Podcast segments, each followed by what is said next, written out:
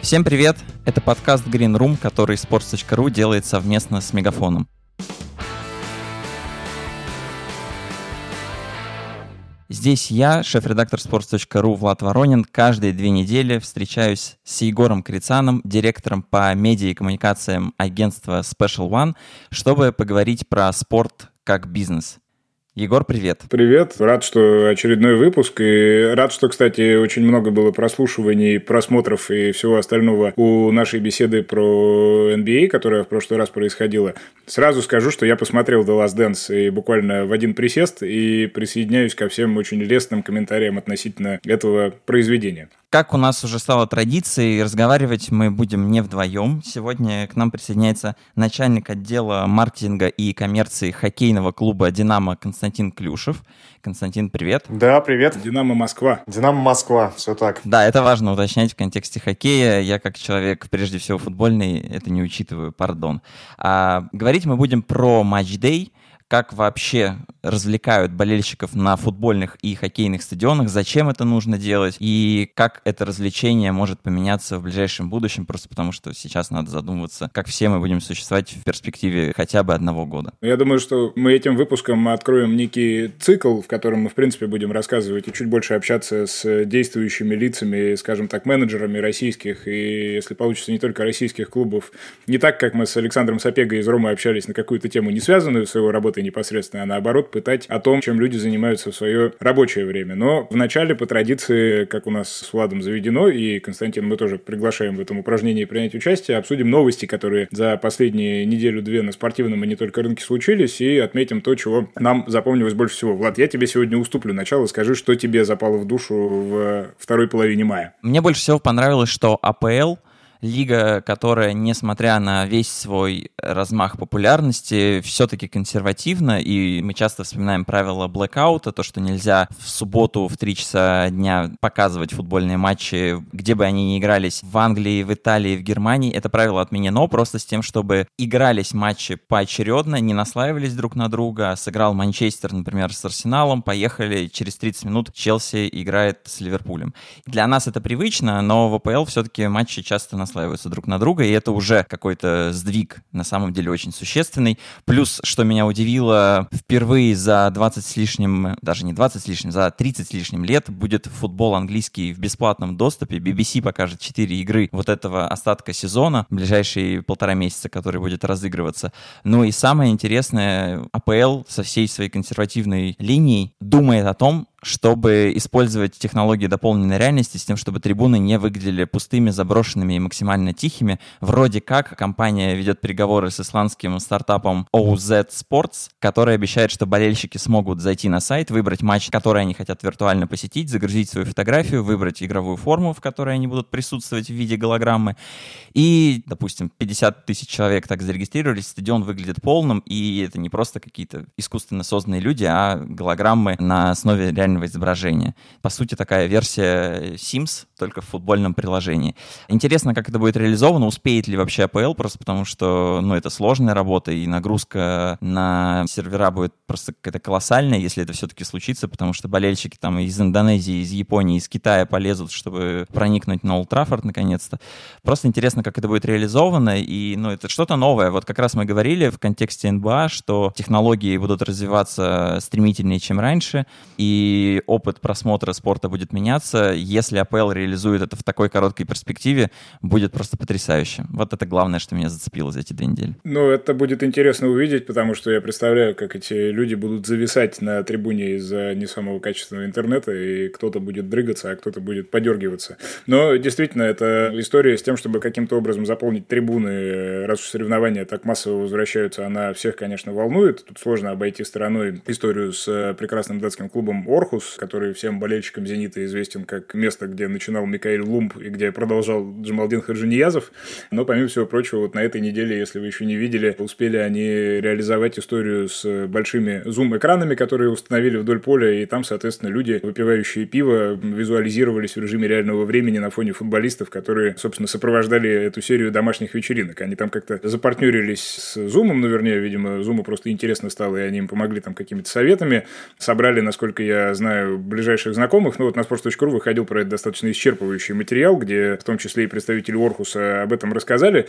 Из тех ракурсов, которые до нас дошли, по крайней мере, на фотографиях, это выглядело, ну, по меньшей мере, забавно. У меня вызывает вопросы жизнеспособности этого в долгую, потому что весь прикол-то, в общем, один раз на эти фотографии посмотреть, а дальше это все, чем дальше, тем более странно будет, наверное, выглядеть, и все равно никакой полноценной замены не станет.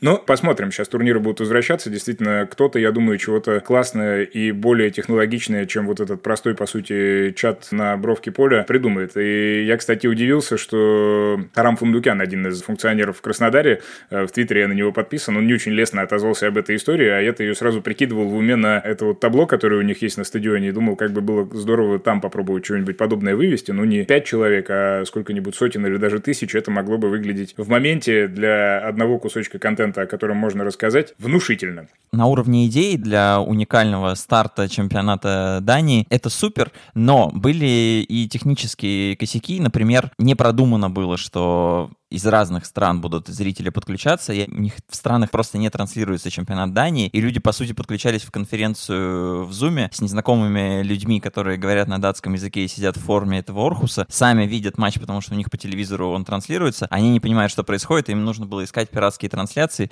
В чате не было зачастую координатора, который бы объяснил, что к чему. Говорили в основном эти представители фан-клуба на датском и там, не сразу переключались на английский. В общем, здесь есть что исправлять, и мне кажется, что вот как раз в контексте, что можно ли это развернуть. Ну, наверное, для каждого матча нужна какая-то особенная тематическая штука, просто потому что каждый раз заходить и просто смотреть на одних и тех же людей из зданий, переключаться между комнатами, не так интересно. Но вот если добавить в каждую комнату такого лидера, суперфана, который чем-то бы развлекал и направлял болельщиков, это может переродиться во что-нибудь более интересное. Ну, возможно. Константин, как тебе с точки зрения человека, который матчдеем занимается, насколько тебя такая идея и реализация ее захватила? Или наоборот? У меня здесь э, сразу два момента всплывают в моей голове. Первый момент – это экономическая составляющая подобного рода мероприятий, потому что аренда экранов – это такая достаточно недешевая процедура, и здесь мне интересно как бы в разрезе на весь сезон, насколько эта история действительно может быть долгоиграющей и оправданной с точки зрения расходов и эффективности, потому что действительно на один раз это выглядит круто, все поаплодировали, увидели этот кейс, и все практически спортивные менеджеры этим вдохновились. Не знаю, насколько эта история которая легла в душу болельщиков так глубоко, чтобы зацепиться. Но второй момент, который меня лично интересует, это момент обратной связи от футболистов. Что же они все-таки думают по поводу этого и насколько им комфортно было находиться на поле, играть, потому что вот тот кадр, который облетел практически все спортивные СМИ, на большом-большом экране развернутое изображение болельщика, выпивающего бокал пива или банку пива, неважно. Ну, на мой взгляд, это немножко деморализирует игроков и выглядит не очень хорошо. Ну, и третий момент, я сказал про два, но тем не менее. Третий момент, вопрос синхронизации сигналов, соответственно, как это выглядит в момент, когда по трансляции идет один момент, да, и в реальном времени через те экраны, находящиеся на стадионе, транслируются немножко другие скорее всего, эмоции болельщиков. И сами эмоции, они могут быть разные, да, потому что совершенно верно отметили интернет-сигнал, он сам по себе дает определенные искажения, и тут интересный вопрос на самом деле. Ну, задержка здесь точно есть, просто потому что она есть и между реальностью и телевидением, и здесь, конечно, она умножается, и даже если это вопрос там 3-4-5 секунд, то это уже достаточно критично, хотя бы для футболистов, которые забивают гол, но не видят, что кто-то этому радуется. Ну, бог с ним, сделали хорошо, посмотрим, опять же, что будет дальше происходить. Из других событий я очень быстро пробегусь. Во-первых, в контексте Last Dance все увидели, как зашел док, уже начался на ESPN документальный сериал про Лэнса Армстронга, который был сопровожден прекрасным тизером, где Лэнс говорит «fuck you, fuck you, fuck you» несколько раз, и, в общем, это тоже хорошо разошлось.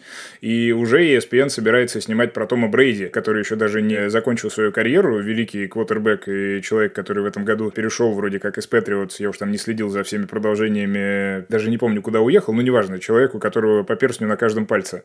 И вроде как и про него будут снимать. И я вот предвижу, что у нас сейчас ожидается бум разного спортивного дока, и до футбола это в каком-то виде тоже неизбежно доберется уже не в формате сопровождения Манчестер Сити, Ювентуса или еще кого-то съемочной группы, а такие боевики биопики хорошие, посвященные главным звездам, а может быть, наоборот, неочевидным героям этого и других видов спорта. И несколько других маленьких вещей. Во-первых, у Дозона продолжаются проблемы. Компания большой ОТТ-сервис ищет сейчас инвестиции, перестала первой платить лигам за права, поскольку трансляции не было, и Дозон вот единственный, кто встал в такую позу и сказал, что нет трансляции, нет, соответственно, и соблюдения условий договора, и все говорят, что не очень хорошая у них ситуация, и это может сказаться на общей картине спортивном рынке, такой достаточно неприятный сигнал, скажем так. Ну и маленькая история, которая на самом деле самая глобальная из всего, что мы можем в контексте новостей обсудить, это событие буквально совсем недавних дней, запуск э, SpaceX в космос, потому что я даже понимаю, что это напрямую никак не связано со спортом, тем не менее смотрю на это как на часть развлечений, и то, как это было обставлено, и как классно показывалось, и как в итоге круто выглядело в YouTube со всеми вот этими вот наворотами, со скоростью, вот этой вот осью, на которой показывают, что в какой момент происходит, это на самом деле хороший пример, которым можно вдохновиться и в контексте освещения каких-то спортивных штук. Отдельно я посмотрел, кто чего из клубов делал такого вирусного сопровождающего. Понятно, там Грити опять всех победил, который талисман Филадельфии симулировал свой запуск и собрал там свои тысячи лайков. Но какие-то отдельные европейские клубы, там Легия, по-моему, еще кто-то что-то делал. В общем, тоже на это на все отреагировали. В России, насколько я понимаю, большей частью промолчали. Ждем, когда с космодрома Байконур что-нибудь в следующий раз стартует.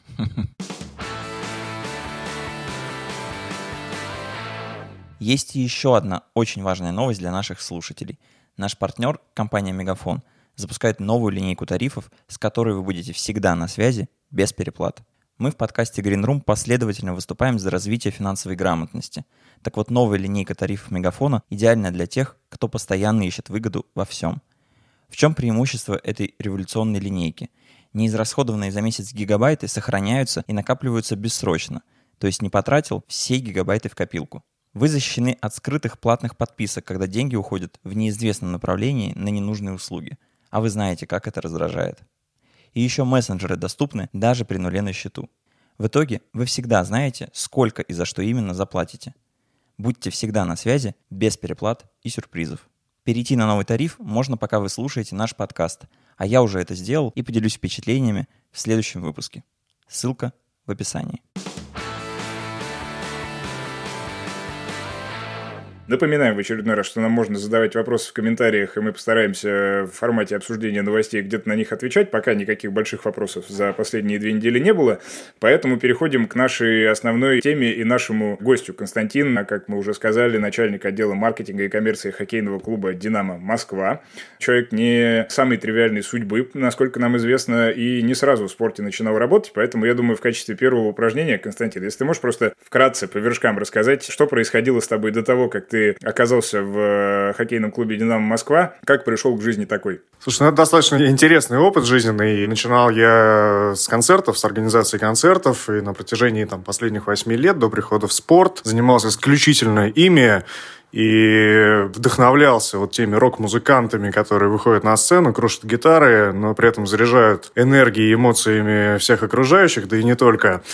В какой-то момент просто это все немножечко поднадоело, уже был достигнут определенный уровень, уже было понимание, что все, это уже потолок, то есть дальше уже, в принципе, прыгать особого смысла нет. А потолок это что? Какие концерты ты организовывал? ACDC? Да, ACDC не дорос, но, в принципе, я для себя эту планку и не ставил. Я занимался организацией концертов Касабиан, Ройшин Мерфи. Это все происходило в Петербурге. В какой-то момент мы открывали концертную площадку «Главклуб» в здании Ленинградского дворца молодежи, небезызвестного и такого культа культового места для Ленинградского рок-клуба и всех поклонников соответствующего жанра музыки. В 2014 году произошли небезызвестные события. В 2015 году эти события на нас очень хорошо отразились. Соответственно, гонорары артистов, которые, естественно, в иностранной валюте все содержались, мы потянуть, осилить не смогли. Вернее, осилить мы смогли, а вот собрать нужную кассу не смогли. И здесь, в отличие от спорта, да, естественно, присутствует исключительно бизнес-составляющая. Да, то есть ты продал продал билеты, вот значит, ты заработал, значит, ты поел, купил машину. Не продал билеты, ты не заработал, не поел, машина продана. Это очень сильно отличает концертный бизнес от спортивного, потому что, как мы можем наблюдать, особенно в российском спорте, это замечается. Продажа билетов, но она ничем не регламентирована. Нету даже там плана факта продаж. э, у большинства клубов, и вот, ну, продали там настолько-то, раздали билетов, ну, такая-то вот посещаемость. А что было сделано, это большой вопрос. Ну и, в принципе, я разделил там, жизнь концертного промоутера на два этапа. Первый этап – это когда ты очень хочешь заниматься организацией концертов, но не можешь. По одной простой причине. Тебя никто не знает, ты звонишь представителю любого артиста или артисту напрямую, говоришь, слушайте, ну вот я там Костя, я очень хочу организовать ваш концерт. А тебе ответ, слушай, ну у нас на пять лет вперед уже все расписано, да и вообще кто ты такой, мы тебя особо-то и не знаем, что в принципе справедливо. А второй этап жизнедеятельности любого концертного промоутера – это когда ты уже не хочешь заниматься организацией концертов, но ты не можешь ей не заниматься. По одной простой причине. Это такая очень вязкая структура, и ты попадаешь в некие кабальные условия своей жизни, потому что в момент, когда ты не угадываешь с артистом, когда ты влетаешь на существенные суммы, ты начинаешь подписывать там следующих артистов. И вот за счет вот такой пирамидной даже, я бы сказал, системы, ты вытаскиваешь там предыдущие свои убытки, закрываешь все долги, но при этом накапливаешь новые. Я знаю огромное количество примеров, в частности, в регионах я знаю таких ребят, которые очень долго по такой модели жили и до сих пор живут. Ну, честно говоря, не позавидуешь. Вот абсолютно. Я вот ровно на середине этого этапа вышел, то есть между, и понял, что все достаточно успешно. В общем-то, в любой момент можно вернуться, эту историю не забыть, но интереса к ней уже такого живого нет. При этом параллельно пригласили меня на несколько домашних матчей хоккейного клуба ЦСКА в Москве. Я пришел, посмотрел, честно говоря, пришел в такое очень шокирующее состояние, потому что ну, то, что происходило внутри, в чаше стадиона, мягко говоря, вот нельзя было назвать хорошим продуктом и живого интереса, лично у меня, как у болельщика, как у человека, еще чуть раньше отмотав, 7 лет занимаюсь хоккеем, поэтому для меня эта тема близка. Но после первого периода мне захотелось уйти. И это было э, абсолютно обосновано, абсолютно оправдано. В этот момент я понял, что, в принципе, все мои навыки там, относительно моего опыта, который я, собственно, в концертной индустрии наработал, они будут достаточно хорошо применимы и имплементированы в жизнедеятельность любого клуба, потому что задачи состоят те же самые. То есть нужно продавать билеты, нужно вызывать желание у болельщиков приходить на стадион раз за разом, оставлять свои деньги именно в кассе любого спортивного клуба, за который он болеет, или просто сопереживает, но даже, может, он еще об этом и не знает. Поэтому в какой-то момент я решил познакомиться с этой индустрией поближе, расстаться уже полностью с концертной частью. Ну, забегая вперед, расстаться полностью не получилось. И выходил на менеджеров хоккейного клуба ЦСКА в том числе, общался с ними, но ответ был достаточно такой прозаичный. У нас все хорошо, у нас есть спонсор, нам, в общем-то, билетная масса нам ничего не даст, поэтому тут идеи у тебя хорошие, замечательные, но как-то нам они не интересны. Окей, такой ответ тоже принимается, поэтому стал искать, э, собственно говоря, где же я могу все-таки реализоваться и где я могу быть действительно полезным. Преподавал в RMA, это такая бизнес-школа. Там есть несколько факультетов. Один из факультетов был как раз факультет шоу-бизнеса, в котором я числился в качестве преподавателя. Ну и смежные факультеты, касающиеся различных тоже сфер entertainment а и галерейного бизнеса. И вот одним из факультетов был спортивный факультет. Меня там познакомили с таким функционером, как Андрей Бельмач. Это бывший агент Ильи Ковальчука, небезызвестного хоккеиста. Также он был генеральным директором Ханты-Мансийской Югры, клуба, который играл в континентальной хоккейной лиге. То есть опыт и тоже база достаточно интересного человека, и он мне предложил заняться проектом хоккейного клуба в Эстонии, в Таллине. На тот момент открылся как раз замечательный абсолютно ледовый дворец на 6 там, с половиной тысяч кресел. И, в общем-то, эта идея загорелся. Какие-то средства у меня еще оставались для того, чтобы поиграться в эту историю и попытать счастье, так сказать, в создании продукта, поучаствовать в этом. Попытались зайти в континентальную хоккейную лигу, но там мы были абсолютно безинтересны. Ну, тем более там бизнес-модель, она не предполагала, что есть какой-то самостоятельный все-таки клуб, который может зарабатывать деньги только за счет того, что клуб там внутри себя может сгенерировать.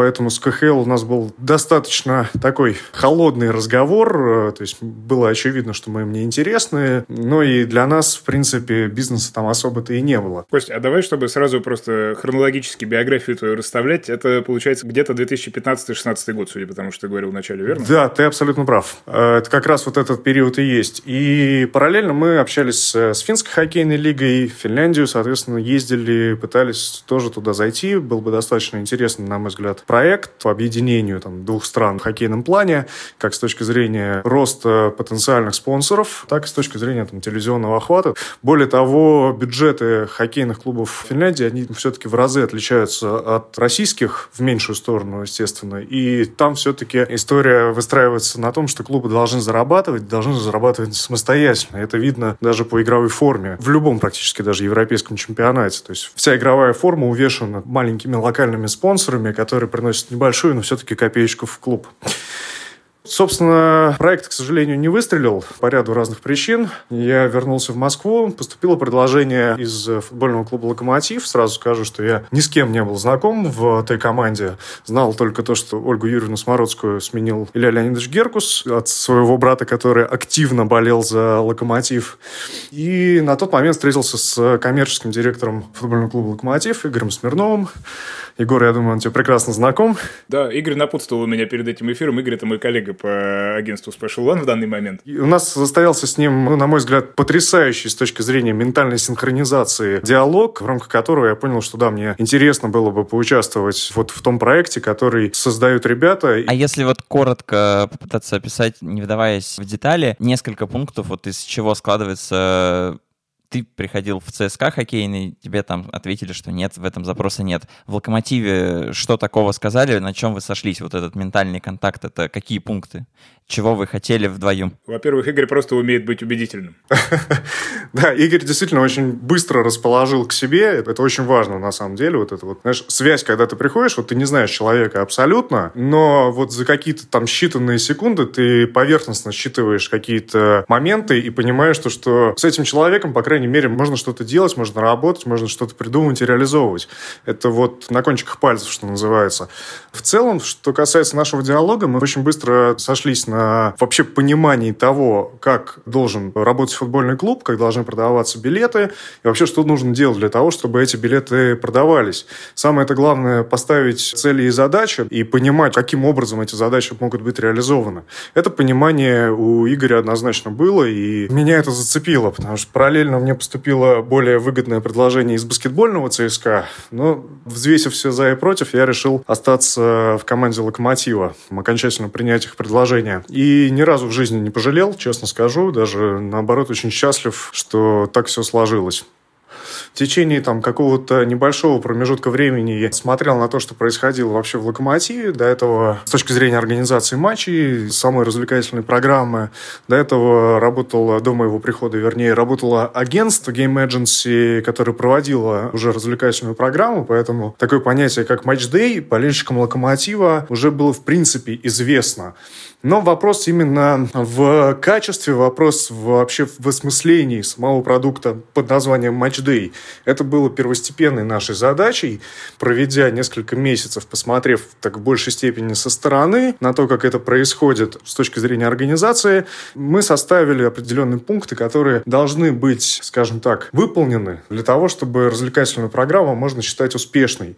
Потому что это, на самом деле, ну, не просто поставил аттракционы, как во многих клубах сейчас происходит, происходит, да, то есть это вот такая сочинская набережная 95-го года, и, и с мартышкой фотографироваться можно, и, не знаю, там мячик попинать. Аквагрим, главное. Аквагрим, тема. самое важное, обязательно. Аквагрим бывает очень хорошим. Бывает. Но в целом, если посмотреть на работу большинства клубов, которые либо самостоятельным вектором задавали тон общения с болельщиками, ну, оно все не выглядело каким-то таким фундаментальным. Оно выглядело вот именно как-то разношерстным. То есть сама по себе развлекательная программа, она как-то шла в разрез всему того, что клубы заявляют. То есть первое, что мы выработали внутри, это необходимость связывания бренда, коммуникации и развлекательной программы. То есть развлекательная программа как как часть коммуникации с болельщиками. И очень важно вот ту платформу бренда, те ключевые аспекты, которые у бренда есть, про них рассказывать, их имплементировать в развлекательную программу. Ну и более того, мы сформировали там совершенно другой качественный подход к организации вот таких локальных историй, касающихся аттракционов и прочего. Поэтому нам удалось так пересобрать в целом э, развлекательную программу. Это и то, что касается за пределами стадиона, ну, то есть ну, там у «Локомотива» есть закрытая территория, большая площадь, на которую попадают только болельщики, купившие билет на сам матч. И то, что происходит в чаше стадиона, сама режиссура вот этого домашнего матча, начиная с объявления судей, представления составов, заканчивая объявлениями авторов забитого мяча, графикой на экранах, то есть музыка, все это вместе было в совокупности переработано, и вот из этого уже получился действительно хороший продукт. Кость, давай, пока мы не ударяясь в какую-то конкретику, завершим вот это вот биографическое описание. То есть ты провел в «Локомотиве», получается, несколько лет вместе с командой Ильи Леонидовича Геркуса, и, насколько я понимаю, совсем недавно присоединился после этого к хоккейному клубу «Динамо Москва», верно? Получается так. Еще во время работы с Ильей Леонидовичем мне поступило предложение уйти в скрытую аренду в хоккейный клуб «Авангард» помочь с режиссурой матча тоже внутри чаши стадиона и развлекательной программы у них в Балашихе. Небезызвестная тоже история с переездом хоккейного клуба из Омска. То есть, по сути, ты совмещал футбол и хоккей? Да, единовременно. Получилось так. Ну, цвета были одни и те же, поэтому, в общем, со стороны было незаметно. Почти, да. Смотри, ты говорил, что есть довольно существенное различие между футболом и музыкальной индустрией в части того, что в музыке есть четкий план, вот, который необходимо выполнить просто потому, что, ну, если это не сделать, будут большие финансовые проблемы. А в спорте ты говоришь не так. Этот подход это оценка трехлетней давности, или здесь ничего не меняется, и клубы вот живут от матча к матчу, вот сколько купят, ну, значит, так и надо. И, либо ты вот видишь, что есть какое-то количество клубов, если вот видишь, что, и можешь ли их назвать, кто начинает все-таки думать иначе, кто ставит цель и применяет специальные механики, и вот, если можешь рассказать, какие, как вот достигать плана. Мы хотим, чтобы на матч с середняком пришло 15 тысяч человек. Что для этого надо сделать? Просто так они же не купят билет. Воинскую часть по соседству со стадионом миллионам. Это хороший метод. Можно еще распечатать 5000 бесплатных билетов. А еще что можно сделать? Во-первых, нужно понять, да, для чего существует в принципе матчдей. Повторюсь, там, мы эту историю переосмыслили, и вот эта связка между брендом коммуникации и матчдеем, она должна работать. Она должна работать до самого матча, она должна работать после самого матча. То есть как раз те самые практики, которые применимы в концертной индустрии, да, а именно такое достаточно долгое промоутирование, рекламирование самого мероприятия, оно почему-то не приживается в большом спорте. Я сейчас не говорю про какие-то отдельно взятые клубы, а говорю именно про индустрию в целом. Да, если вот посмотреть на чемпионат России по футболу, не спускаясь даже в минорные лиги, в целом клубы не работают над рекламированием своих матчей. Так исторически сложилось, я живу между пятью стадионами. Стадион ЦСКА, футбольный, стадион Динамо, соответственно, футбольный хоккейный, Мегаспорт, где периодически баскетбольный ЦСКА проводит матчи, и ЦСКА тоже баскетбольный, маленький. Но вот за все то время, пока я нахожусь здесь, это уже больше двух лет, ни разу я не видел ни одной афиши. И ни разу мне, как человеку, проживающему, собственно, локально привязанному к этим стадионам, мне не приходили никакие ни рекламные предложения, ничего. Я ничего не видел. Я с большим удовольствием сходил на любой из футбольных матчей ЦСКА или там Динамо. Вот с большим удовольствием. Просто для того, чтобы посмотреть, зазнакомиться. Но я даже не знаю, когда, собственно, день матча. То есть это получается, что клуб клубы в большинстве своем живут внутри какой-то своей локальной экосистемы, и за пределы нее они не выходят. А это очень сильно бьет по приросту посещаемости, по вообще в принципе создании какой-то базы новой аудитории, да, и последующей воронки, отсеивающей саму новую аудиторию в статус лояльный, это очень большой вопрос. Конечно, есть клубы, которые сейчас уже там в, послед... в течение времени переформатировались, научились работать с наполнением стадиона и увеличением коммерческих доходов в целом с э, игрового дня матча, да, здесь и вопрос о времени нахождения человека на стадионе, и о платежеспособности самой публики, конечно, питерский «Зенит». Это, понятное дело, сейчас уже с течением времени «Локомотив». Авангард, даже авангард, да, несмотря на то, что находится в Подмосковье, все понимают, что это временное присутствие клуба, все равно старается, работает над привлечением, над получением там, коммерческих доходов, над эффективностью. И те же самые практики, они же спокойно могут быть применимы и в Омске после переезда команды обратно. Поэтому достаточно правильный вектор развития, на мой взгляд. Тем более, что тот период, когда клубы финансируются из фактически государственного кармана, он ну, плавно подходит к концу, на мой взгляд. И здесь в ближайшие, я думаю, что уже там несколько лет встанет вопрос о вообще смысле существования российского спорта, если он самостоятельно себя прокормить не может. Поэтому здесь очень интересный и очень важный сейчас момент, исторический момент. Кость, ну, возвращаясь к тому, что ты сказал об афишах, я просто пытался сейчас в уме параллельно сравнивать музыкальную и спортивную индустрию. У меня единственное различие, конечно, оно возникло в том, что концерт он вроде как один, и Касебиан в Россию, если и приедет за всю карьеру, да, то пару раз там, или я не знаю, насколько они регулярно возвращаются. А чемпионат э, России, что по футболу, что тем более по хоккею, это от 15 до каких-то десятков домашних матчей, которые в сознании обывателя, неофита, они, наверное, мало один от другого отличаются, в отличие от Касебия, на который едет в упакованный тур, у которого есть там э, куча разной классной идентики, идеи, новые альбомы, все остальное. И, в общем, это не очень бьется с матчем ЦСКА Уфа, который каждый год примерно один и тот же. Здесь ты абсолютно прав, но стоит отметить еще другой момент. Посмотреть, э, вот с точки зрения, например, меня как менеджера концертного клуба, у меня на площадке проходило 140 мероприятий в год, на которых точно так же нужно продавать билеты, и которые, ну, примерно в одном жанре, то есть аудитория, она все равно плюс-минус одна. И если мы говорим про Касабин, да, это уникальный товар. Если мы говорим про, например, концерты «Ногу свело», «Чечериной», «Спалина», это плюс-минус всегда одно и то же. Я еще параллельно работаю с группой Браво. Вот группе Браво исполнилось 35 лет в позапрошлом году. У группы Браво репертуар последних, наверное, пяти лет, он не меняется это всегда одно и то же, это всегда одна и та же история, как и у всех артистов, практически у всех артистов, которые выступают. И здесь э, вопрос все равно, аудитория одна и та же, она смежная. Если человек приходит на Браво, он пойдет на ногу свело и так далее. Это можно каскадировать до бесконечности. Поэтому вопрос, во-первых, в принципе, в периоде продаж. Потому что вот как с российским футболом, если мы говорим про заполняемость трибун, если мы говорим про то, что нам необходимо заполнить там, 25-тысячный стадион, ну нельзя в данной ситуации выходить в продажу за 7 дней до мероприятия. Это провальная абсолютная история со всех сторон. Я говорю о базовых вещах. Понятное дело, что есть такое понятие, как ротация да, аудитории. Если человек в футболе, там, у нас сколько, два с половиной матча в месяц проходит, да, в среднем. Соответственно, одна аудитория может посетить матч с Уфой, другая матч с Уралом. И это абсолютно нормально в моменте, когда у тебя есть эта аудитория, когда ты можешь позволять себе эту аудиторию ротировать. Второй момент – создавать дополнительные инфоповоды. Как раз-таки здесь матч Day является прекраснейшим инструментом для того, чтобы превратить сам матч э, не в вывеску «Локомотив Урал» или «Локомотив Уфа», а в вывеску альтернативного мероприятия, такого более профестивального. У нас в «Локомотиве», как известно, была вот эта практика с э, привлечением артистов, и первым артистом как раз была группа «Ногу свело».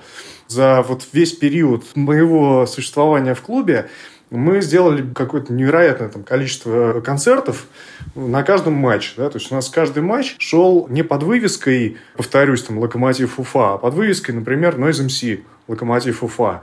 Или создавали тематические матчи, которые точно так же являются более качественной, интересной, вовлекающей афиши, афишей для новой аудитории.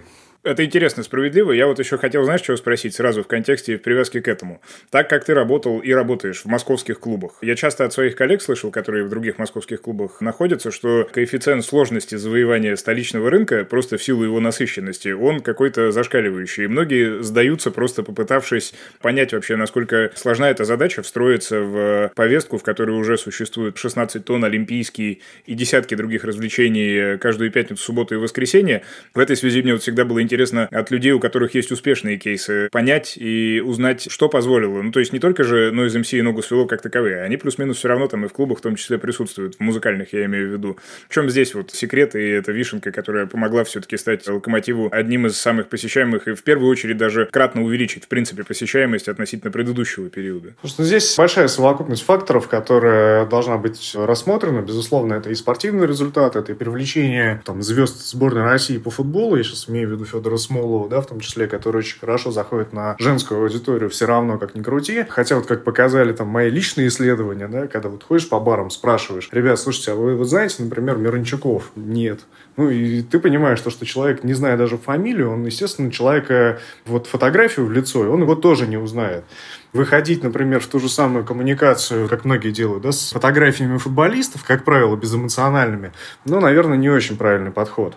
Что касается Москвы, насыщенности там, с точки зрения количества мероприятий, ну, конечно, да, досуговых мероприятий в Москве несчетное множество. Но здесь надо и с другой стороны смотреть. Есть агломерация в 20 миллионов человек, которые все равно надо развлекаться. Вот, на мой взгляд, вот пропускная способность, вместимость всех там клубов, площадок площадок, фестивалей, она все равно не такая уж и большая. То есть есть возможность побороться за эту аудиторию, создать э, более качественный продукт, чем просто посещение концерта или просто посещение футбольного матча. Поэтому, когда ты создаешь уже более такой массовый глобальный продукт, он начинает вызывать интерес. И это с учетом ценообразования в том числе, то есть человек понимает, ему либо сходить на концерт того же «Много свело», там будет стоить ну, 800 рублей да, за билет минимум. Либо он за те же деньги получит ту же самую «Ногу свело» с лучшими песнями и э, билет на футбол еще параллельно. Поэтому здесь вопрос того, что ты можешь предложить и как ты можешь представить, спозиционировать свой продукт. Правильно ли я понимаю в контексте того, что ты говорил про рекламу, которую тебе не хватает в районе Ленинградки между пятью стадионами и тем, что происходило на «Локомотиве», что один из способов физически наполнять стадион – это локализовывать аудиторию? Ну, в том числе, да, и есть, понятное дело, значимая часть локализованной аудитории, да, если говорить про Локомотив, Черкизова, Гальянова и, в принципе, ВАО. Но не только ведь. Если мы посмотрим на «Спартак», за «Спартак» болеют вообще по всей стране. И на матче «Спартака» ну, не стыдно приехать из Владивостока, прилететь. Здесь, здесь ничего удивительного, по крайней мере, в этом не будет ни для кого. Поэтому здесь важно становиться важно с точки зрения продукта не только для местной аудитории, которая гордится там вот этим местным продуктом, но и в принципе для города, да даже для страны. А смотри, я, кажется, могу что-то путать, но как раз в то время, когда ты пришел в Локомотив, Локомотив начал рассылать жителям ближайшего района, там одного-двух к стадиону, флайеры, вот вы живете недалеко стадион, вы можете там на автобусе доехать, пешком дойти, и то ли была 50% скидка, то ли бесплатный билет на первый приход. Вот эта штука сработала, вот люди вокруг стадиона стали намного активнее ходить на стадион. Да, конечно, эта история работает, но это, понимаешь, эта история одна из возвлекательных механик, собственно, в процесс посещения стадиона. Здесь работает некая, повторюсь, совокупность. То есть ты эту аудиторию ищешь, во-первых, ты ее сегментируешь и адресно предлагаешь различные продукты, которые будут для этой аудитории интересны. Поэтому здесь все методы хороши. Ты несколько раз повторил, что важно сделать цельный продукт, который будет хорошо соотноситься вообще с ценностями бренда. Ну, что такое футбольный клуб «Локомотив». А, часто люди, видя афиши «Ногу свело», «Noise MC», «Дмитрий Маликов», неважно, задают вопросы, и, ну, ты точно читал все эти возмущения, типа, зачем это, что это происходит, зачем это нужно.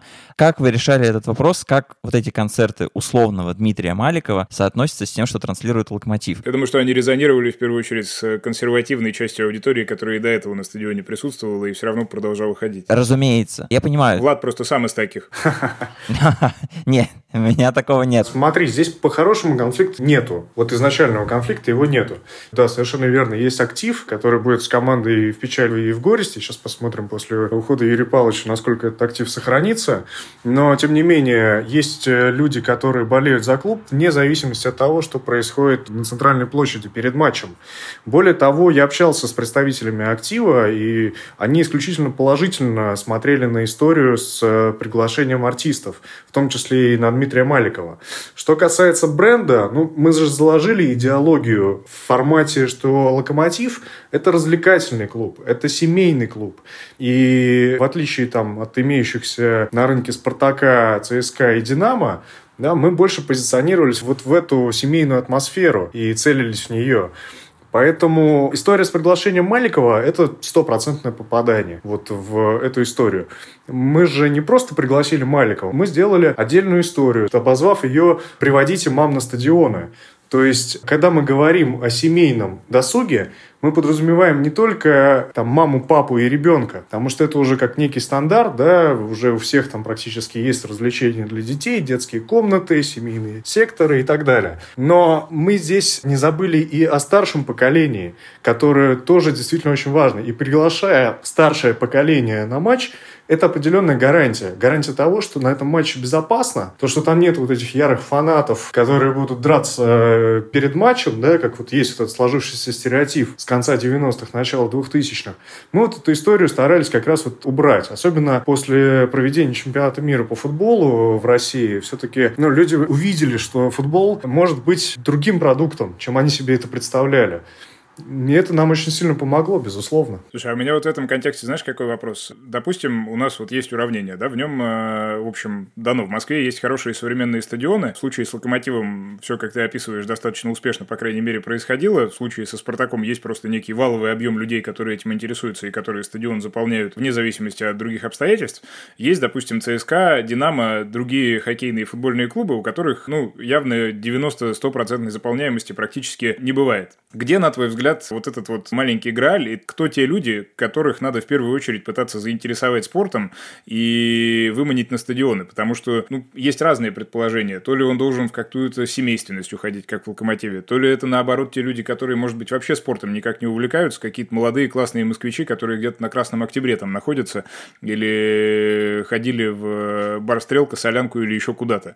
То ли это, может быть, наоборот, люди повзрослее, и здесь вот я знаю, что однозначного ответа нет, как ты на него отвечаешь? Отвечаешь? Слушай, ну мы старались как раз-таки разбить аудиторию на несколько сегментов и стараться как раз для каждого из этого сегментов сделать свою там, развлекательную программу и э, дать определенную ценность этому продукту в контексте этой аудитории.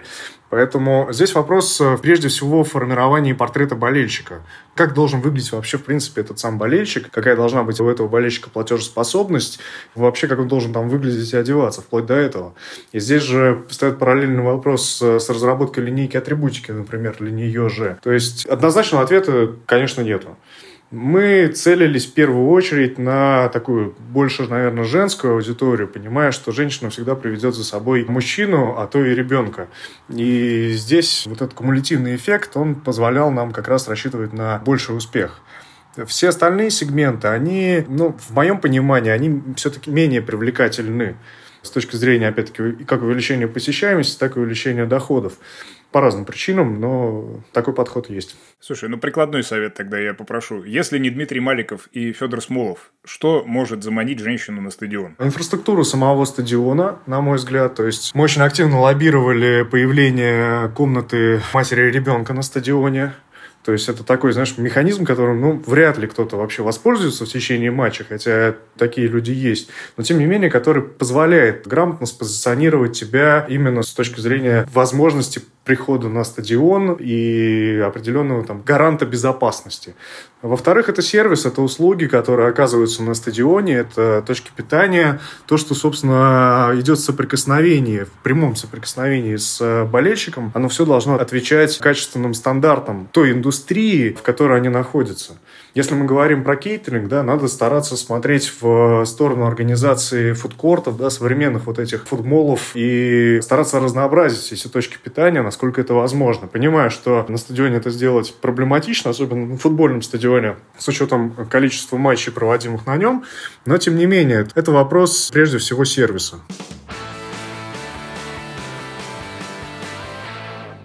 К обсуждению концепции матчдея, ты, Костя, говорил, что важно делать цельный продукт. И это мне кажется особенно важным, когда я смотрю на то, что делают многие клубы РПЛ. Классно, что они пытаются тянуться, как-то развлекать зрителя. Само это движение, которое там запустилось, наверное, последние полтора-два года, это хорошо. Но когда я вижу, что на территории Екатеринбург-арены Урал предлагает зрителям конкурс по метанию топоров, а реально соседняя развлекательная зона — это аквагрим, я не понимаю, что хочет Урал этим сказать. Ну, вот то, что ты сформулировал про набережную в Сочи, мне кажется, это прям идеальная аллегория того, что происходит на стадионах. Ну, Влад, иногда бывает такой аквагрим, что и топор метнуть не стыдно. В того, кто этот аквагрим рисует. Это будет интереснее. Возможно, Урал подразумевал именно это. Вот как вы решали эту задачу, чтобы количество развлечений не выглядело ну, чем-то потусторонним, непонятным, когда человек даже не знает, куда пойти? Как увязать это в единый вектор, в единую концепцию? Слушай, я еще вспомнил, что это же в Екатеринбурге майонез танцевал, да, на поле? Да, это великая история, на мой взгляд. Центр развлечений. Но майонез, на самом деле, это прекрасно. В бренде, наверное, просто написано, что одна из наших ценностей – это эклектика. Такая абсолютная. Да, нетривиальная и непризнанная богема. Екатеринбуржцы, несите на стадион все, что у вас есть. Топоры, майонез. Слушайте, ну это же тоже прекрасно. Это вот как раз э, та часть культурного кода, который зашит, э, видимо, в Екатеринбурге и болельщиков. Вообще, в принципе, в представлении функционеров этого футбольного клуба. Почему бы и нет? Может быть, мы просто еще до этого не доросли. Но глобально, на самом деле, вопрос, его можно увязать даже с вопросом относительно экономики матчдей, да, потому что есть определенный бюджет, он небольшой, сразу скажу. Гонорары артистов, они тоже небольшие, не совсем маленькие. Вот в рамках этого бюджета нужно попытаться создать создать качественный продукт. Вот задача была на самом деле сформирована нами именно так. Потому что ты можешь поставить бесплатные батуты, ты можешь на них улететь, кстати, к обсуждению новостей про SpaceX, да? Батут сработал, да. Вот. Ты можешь поставить любые там спонсорские активации, которые будут сильно идти в разрез с твоей развлекательной программой и даже не соответствовать цветовой гаммой. Потому что я помню прекрасный случай, когда в рамках спонсорского контракта между УЕФА и Lay's, Lay's на матче Лиги Чемпионов, на домашнем матче Локомотив Галатасарай вышел в желто-красных одеждах, раздавая чипсы Lay's. Ну, к слову, цвета цвета Галатасарая красно-желтые как раз-таки и были, поэтому мы очень были приятно удивлены этому факту. Но это все, оно будет работать очень колхозно, оно очень будет работать так, не в попад друг с другом, противоречить даже в какой-то степени. И ну, вот не будет этого насыщения праздника. Мы сформировали для себя понятный подход. Мы должны следовать стандартам развлекательной индустрии. Если мы говорим про концерты, должна быть соответствующая сцена. То есть должен быть как минимум подход публики к этой сцене достаточно достаточны для того, чтобы развлечь и вовлечь тех, кто этим продуктом заинтересован.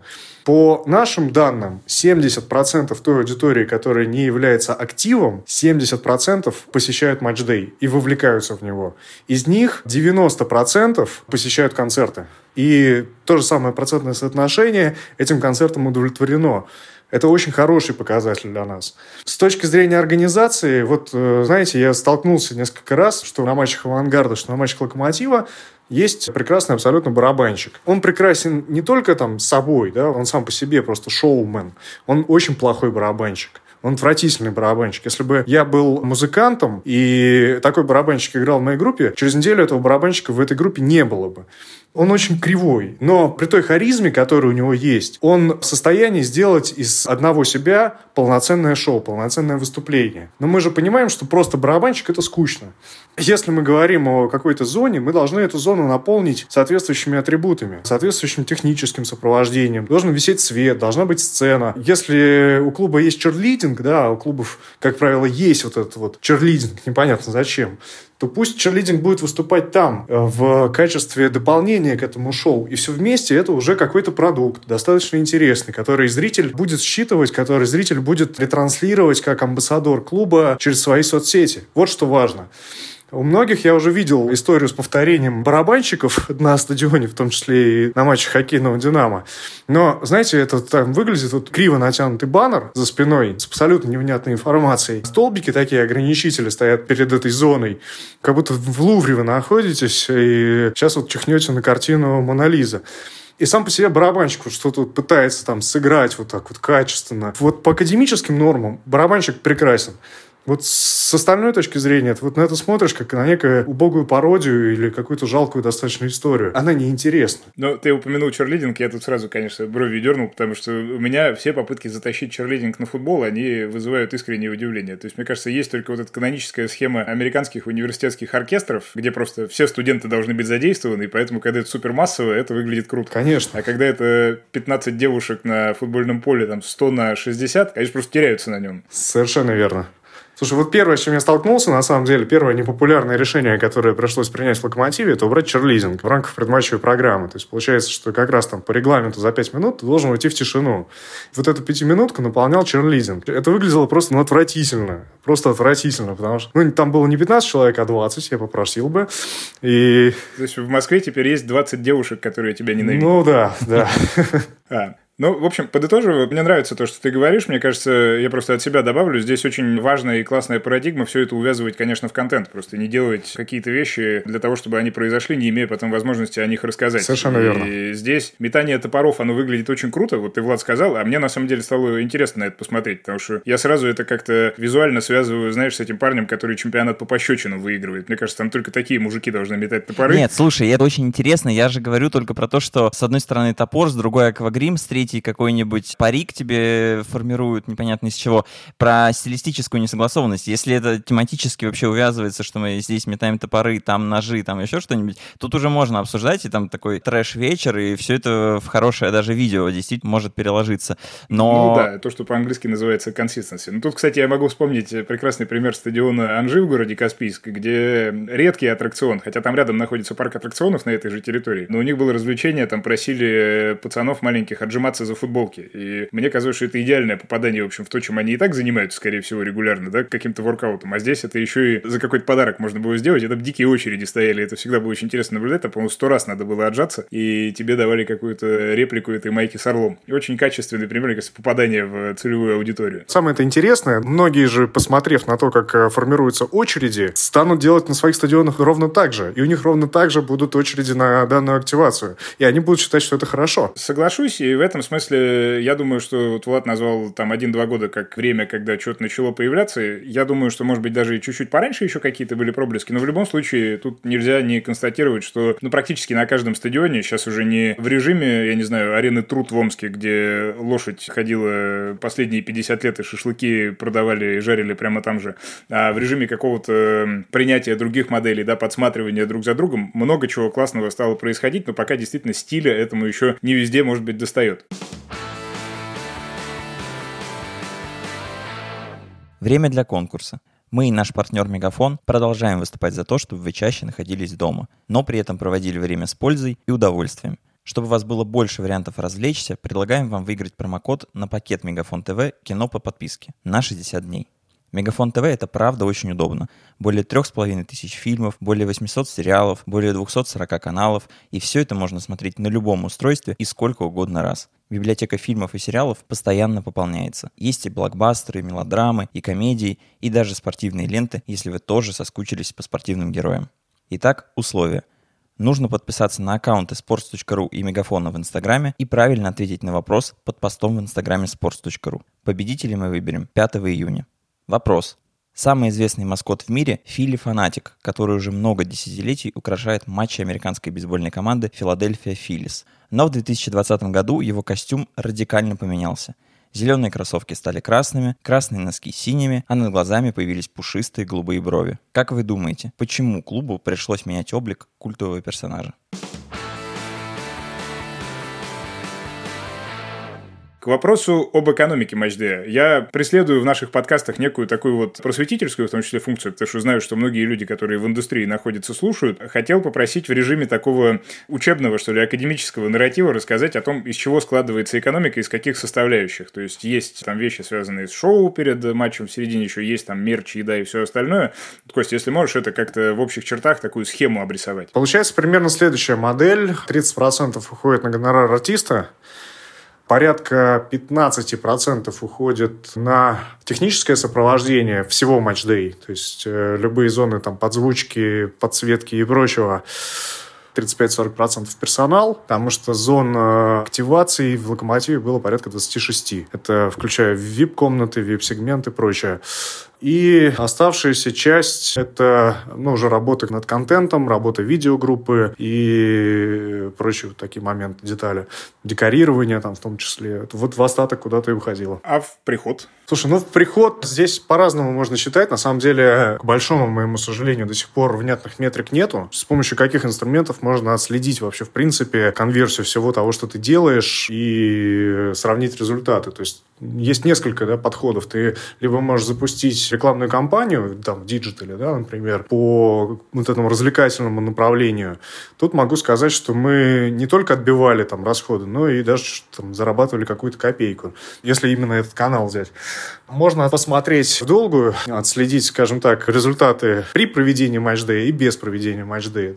Но тогда должны быть оставшиеся факторы, которые непосредственно также влияют на посещаемость на прежнем уровне. Сейчас, к сожалению, по понятным причинам сделать это невозможно. Нельзя взять и убрать матчдей и на год, например, и вот посмотреть, как там результат падает или наоборот растет. Поэтому э, здесь достаточно сложно сказать. Но смотрите, ты сказал еще, что нет метрик и не все можно посчитать. Я сразу вспоминаю рассказ «Зенита», который тоже сделал большую концепцию своего фан-променада и отчитывался, что посещаемость ранее, когда болельщики приходят за час или там хотя бы за 40 минут, а некоторые за полтора часа до игры выросла там на 1200%. Но это все звучит, да, такое сравнение с низкой базой, это всегда эффектно, но важная, как мне кажется, цифра, что с фан-променадом выручка от продаж мерча и еды выросла на 22%. То есть тут есть явный эффект. Люди пришли раньше, проводят на стадионе больше времени, выше вероятность, что они что-нибудь купят. Совершенно верно, да. Вот эта цифра у «Зенита» 22%. Вы считали в «Локомотиве» вот эту эффективность? К сожалению, у «Локомотива» нет инструментов для того, чтобы провести соответствующего рода аналитику. По разным причинам ее нету, но вот э, так, чтобы основательно сесть и сказать, что вот на 22 или на 23% э, произошел рост, так сделать нельзя. Можно сказать, сказать только то, что ну, порядка пяти тысяч человек к нам приходят э, в промежутке от полутора часов до двух часов до начала матча. И это, на мой взгляд, очень хороший показатель, как с точки зрения работы там, кейтерингового оператора, да, понятное дело, что, безусловно, они к нему обращаются, так и, в принципе, с точки зрения, опять-таки, вовлечения людей в развлекательную программу. Плюс еще важно ведь понимать, вот человек, пришедший на матч за полтора-два часа, фактически на стадионе проводит 4 часа. То есть у него возникает абсолютно естественное желание повторно обратиться в любую из точек питания. Вот как этот эффект, учитывается он или нет?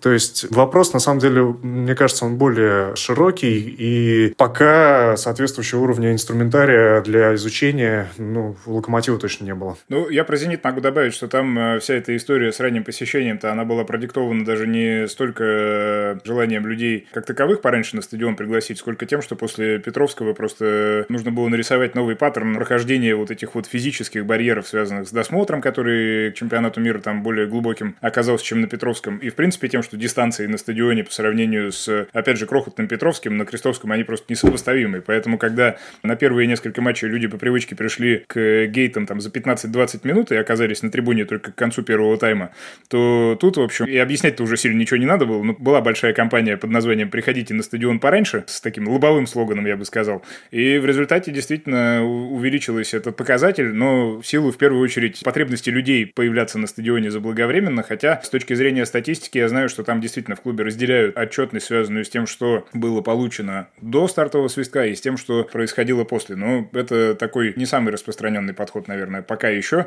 просто потому что это сложнее анализировать, другие инструменты нужны. Я знаю еще, о чем хотел спросить в контексте матчдеев. Я вот э, сколько, год уже назад практически, в предыдущий раз был на стадионе в Атланте на Mercedes-Benz, и там был какой-то тематический день, и там они устроили тоже что-то вроде фан-променада, как бы это называлось в Санкт-Петербурге. И мы с моим коллегой, когда это все смотрели, смотрели, а это как раз тот человек, который в «Зените» занимается организацией фан-променадов, Никита Севастьянов, мы очень удивлялись тому, что там нет ни одной зоны, которая не была бы отдана спонсорам. То есть клуб сам вообще ничего не делает. Все в итоге выглядит как распределение физических позиций между разными партнерами, в российском случае, насколько я понимаю, все ровно наоборот. И партнеры активируются чуть менее охотно и чуть меньше эффективности видят в этих инструментах. Прав я или нет? Я думаю, что да, прав на самом деле. Но могу сказать, что есть же еще кейс Ярославского локомотива, например, в фойе которого исключительно находятся спонсорские активации. И в этом сезоне они вышли, по-моему, как раз к этому результату. То есть они вообще не тратят деньги на организацию досуга. Этот подход тоже имеет право на существование, почему бы и нет. В Москве, мне кажется, там сделать немножко сложнее. Ну, во-первых, есть наша внутренняя история под названием Fair Play, да, которая тоже должна соответствовать определенным критериям. Есть релевантность контрактов, и мы как раз-таки старались засовывать эту историю туда, в релевантность. То есть, если у нас концерты проходят, то они как раз проходят под брендом РЖД. Более того, опять-таки, внешняя коммуникация, да, и распространение информации о мероприятии, оно как раз и позволяет засунуть этого спонсора, ну, если нейминг стадиона соответствующий, в анонсы этих матчей. Поэтому здесь, э, с точки зрения отработки контракта с РЖД, мы очень успешно с этим поработали. С точки зрения привлечения дополнительных каких-то партнеров, ну, был партнер Sennheiser, год они у нас, по-моему, были на стадионе, то есть как раз которые тематически близки к организации подобного рода развлечений. Но они давали оборудование, правильно? Они давали оборудование, да, совершенно верно. Ну, что, в принципе, тоже и был для нас неплохо.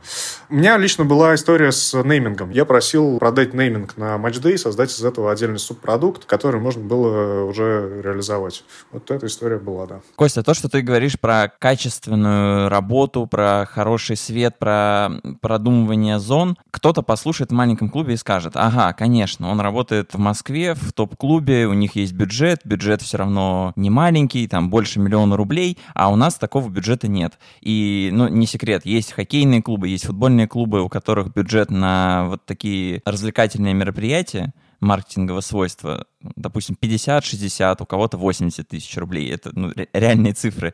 И они там не могут себе позволить аренду оборудования, они не могут позволить себе артиста. Отсюда два вопроса. Первый. Можно ли сделать приличное за такой бюджет? И, может быть, привлечь какого-нибудь партнера под эту идею. А второй, может ли в современных реалиях, вот так как ты работаешь в спортивных клубах, такой менеджер продумать концепцию, написать бизнес-план, прийти к руководству и сказать, вот такая идея, дадите ли деньги? Потому что вот у меня есть сомнение, что такого человека во многих клубах станут слушать. Слушай, ну здесь вопрос как раз-таки эффективности. Мы понимаем, что социально-экономическая ситуация в разных регионах абсолютно разная. Соответственно, публика, приходящая на стадион, она не способна там потратить большие деньги. Поэтому здесь каждый продукт должен быть сформирован, исходя из того, что ты, собственно говоря, хочешь видеть. Если ты хочешь увеличить коммерческие доходы, тогда нужно говорить о том, что, ребят, мы сейчас потратим там не 60 тысяч рублей, а 200. Все будут шокированы, безусловно, но при этом ты покажешь метрики, позволяющие там, зарабатывать больше, чем ты тратишь.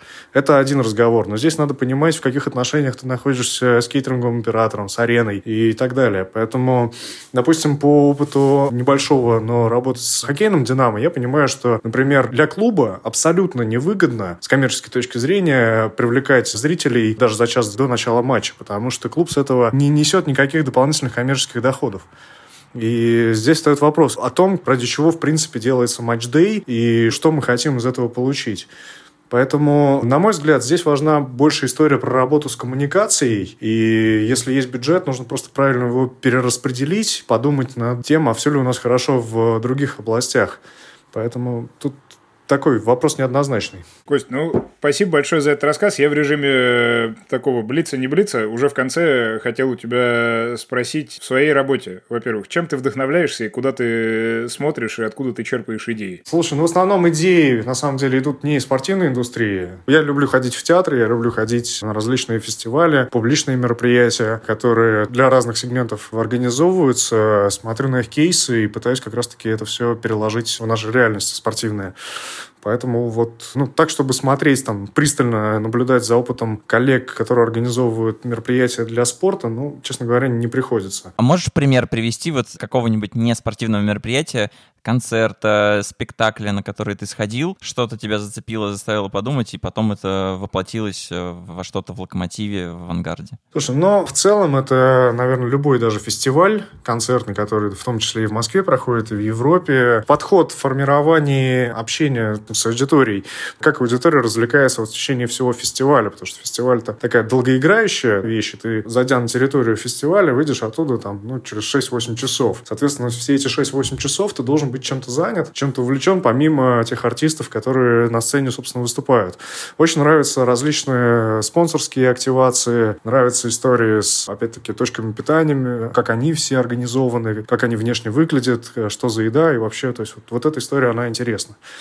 Что касается театров, ну, это, знаешь, это такая мимолетная история, когда ты сидишь в зале, и просто в какой-то момент тебе приходит идея, не знаю, там, она не впрямую связана с увиденным, а как-то косвенно, или ты ее начинаешь развивать, и думаешь, блин, а было бы здорово.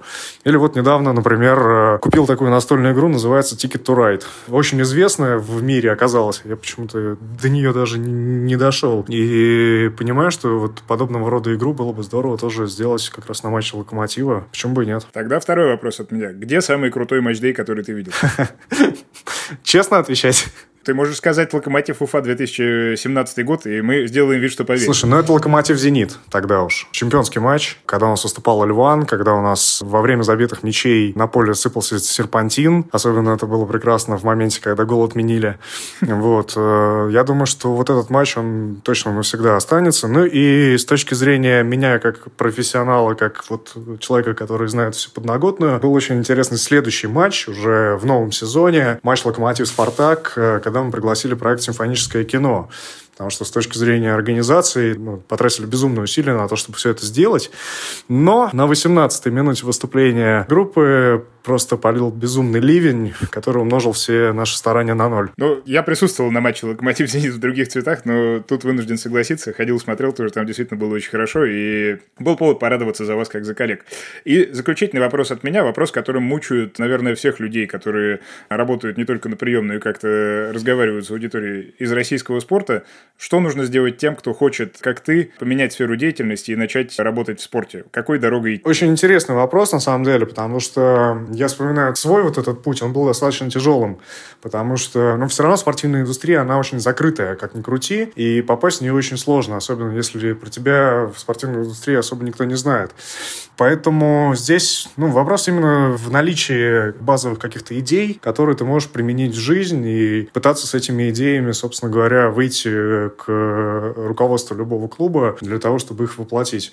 То есть это вопрос, не знаю, внутреннего движка, внутреннего характера. Может, способен ты там терпеть и бороться, идти, преодолевать, ну, либо нет. Спасибо большое. Я как Владимир Познер скажу. Это был Константин Клюшев, директор по маркетингу и коммерции хоккейного клуба «Динамо Москва». Спасибо, было очень интересно, и я надеюсь, что этот разговор кого-то вдохновит и мотивирует сделать что-нибудь хорошее в своем клубе, или, может быть, даже пойти заниматься спортивным менеджментом и куда-нибудь переменить свою карьеру вот в эту сторону. Спасибо большое. Всем спасибо. Спасибо. Пока.